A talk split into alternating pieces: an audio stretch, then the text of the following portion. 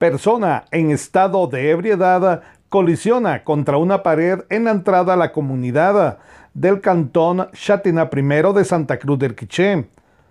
Bomberos municipales departamentales la estabilizan y trasladan a bordo de la unidad AD 129 hacia el Hospital Regional Santa Elena, presentando trauma de cráneo.